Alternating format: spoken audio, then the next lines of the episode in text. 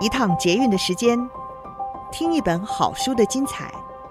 林尔祥为您朗读。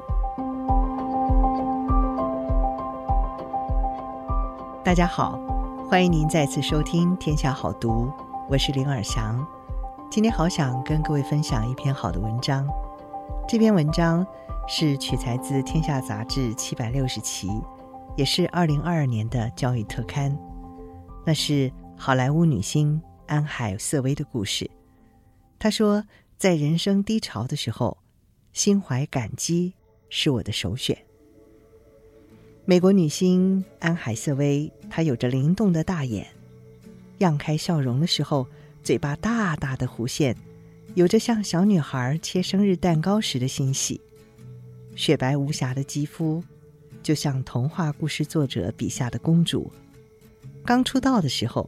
演的角色也确实是公主，公主的人设似乎就这样一直跟着她，直到安海瑟薇拿下演艺生涯第一座小金人的那一年，二零一二一三年，安海瑟薇凭借着《悲惨世界》女工方婷一角，横扫奥斯卡金像奖、金球奖、美国演员工会奖和英国电影学院奖。最佳女配角奖，她踏上奥斯卡圣殿领奖，看着小金人低语的道出：“梦想成真了。”一时之间，网络讨论区却是嘘声炸裂。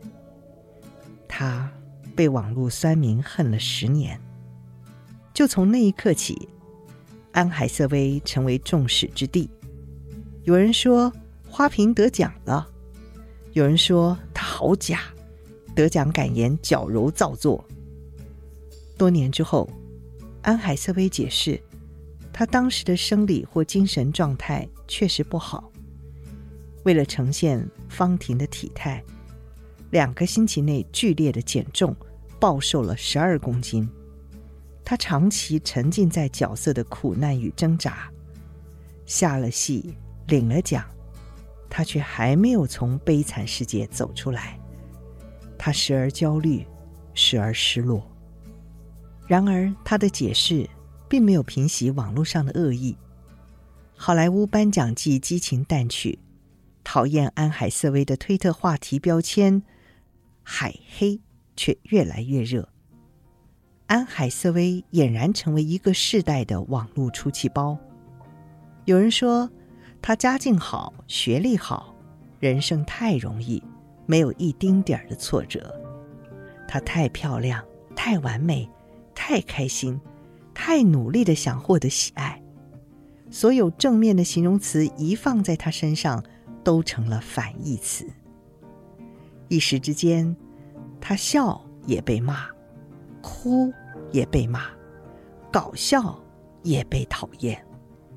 电视名嘴调侃他，颁奖典礼也把他拿来当梗戏谑。《纽约时报》甚至专门探讨为什么大家都讨厌安海瑟薇。旧金山纪事报一个网络投票，评选他为二零一三最讨厌的名人。将近十年过去了，安海瑟薇努力不去在意别人说什么，她只是享受人生。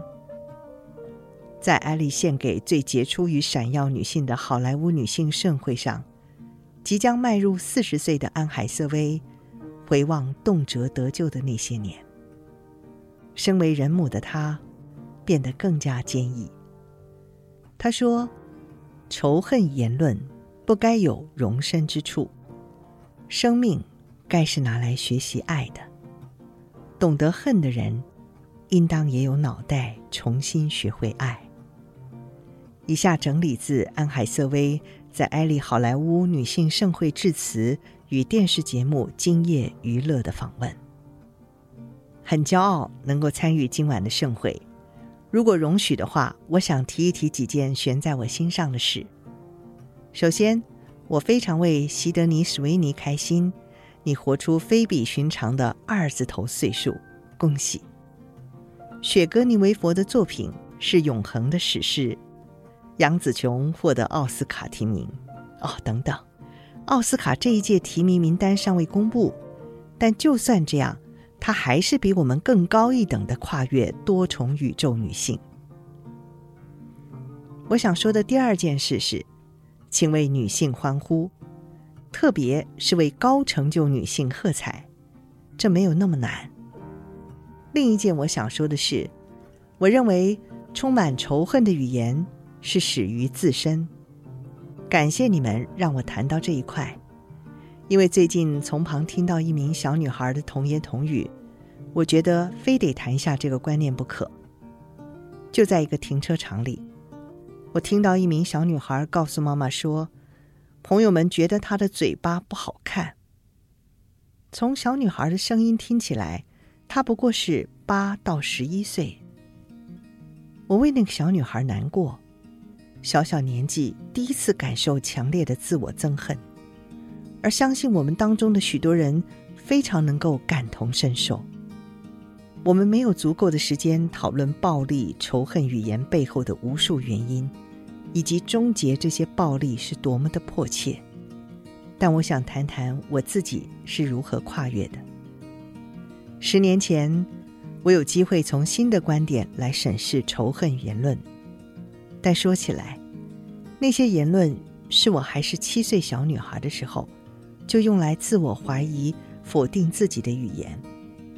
然而，当你给自己的伤痛顿时被加重到整个网络言论都那样对你的时候，那就是另外一回事了。我知道，我不是网络上说的那样，我不该因此感到屈辱。但网络上被说出口的话，没有办法收回。直到我意识到，我不想跟这样的负能量有任何关系，我一点都不想，我不愿再随之起舞。那样的话语不应该有容身之地。我不再带着恐惧与它共存，也绝对不在任何情境下对任何人使用那样的语言，包含我自己。我很幸运，有着总是完满和富饶的人生。但我曾经一站在大众面前就颤抖，我焦虑到不行，有点哀伤。身处这么美好的地方，我却被恐惧占满。事过境迁，我的心境已经不同，学会用不一样的方式体会人生。我有了不同的重心，事业和家庭当然都要花心力来维系。身为一个人，总有低潮的时候。但，只要感激，依然是个选项。心怀感激永远是我的首选。存在与行为是两回事。你可以评论他人的行为举止，你可以宽恕或不宽恕他人的行为，但没有人有权利去评断甚至憎恨一个人的存在。如果你确实这么做，表示你的水准还不够。对我来说，仇恨站在生命的对立面，在那样粗劣的土壤里，任何事物都没有办法繁盛滋长。当我们谈论文化，我们谈的是集体与个人扎根的土壤。身为两个孩子的妈，我相信我们是生下来体验爱的，但许多人却被迫在仇恨文化。没有治愈伤痛以及两者的遗毒下成长茁壮。接下来我的论点是可以讨论的，希望不会因为过分乐观而显得讨厌。但是我相信，学会恨的人是有学习力的，他们有脑。我希望他们给自己机会重新学习爱。对于那个停车场的小女孩，对所有的年轻人，我希望我可以告诉你们。这个世界是个良善的地方，我希望我可以说，我们在资本主义和环境保护上取得了好的平衡。不管怎么样，我们都会安然无恙。我多么希望可以告诉你们，任何人都可以在自由里安身立命，在自由被巩固的同时，你们不会被不公、偏见、仇恨与暴政沾染。我多想跟你们说。当有一位热爱攻击的人位居统帅位置，并且吹嘘着名气可以让他对女性身体恣意妄为，这个时候，所有人一定都能明智地意识到，这样的个人攻击已经演变成对民主和国会山庄的猛攻。我多希望告诉你们，所有人都能明辨是非。很抱歉，我无法粉饰，它的影响层面太过可怕。我想说的是，在座的各位，包含我，以及无数女性与男性，真的，真的非常努力创造一个更好的文化。也许不是所有人，但绝对是许多许多人。当你们一边长大，我们会用尽一切努力打造更好的未来。老实说，这也许不够。所以，年轻朋友们。我们需要你们，需要懂得拒绝社会各层面仇恨的生力军，让我们一起缔造爱的文化。对于那位停车场的小女孩，亲爱的，请不要讨厌自己的嘴巴。上天允许的话，你会用它亲吻今生的挚爱，你会用它道出最有智慧的想法，你会用它。表达正义之怒，他会宽恕，他会欢唱，他会在你开心的时候欢呼，或者是在见证奇迹的时候倒抽一口气。亲爱的，拜托，别恨你的嘴巴，热爱你的人生。以上书斋摘自《天下》杂志七百六十期，由。张永晴整理。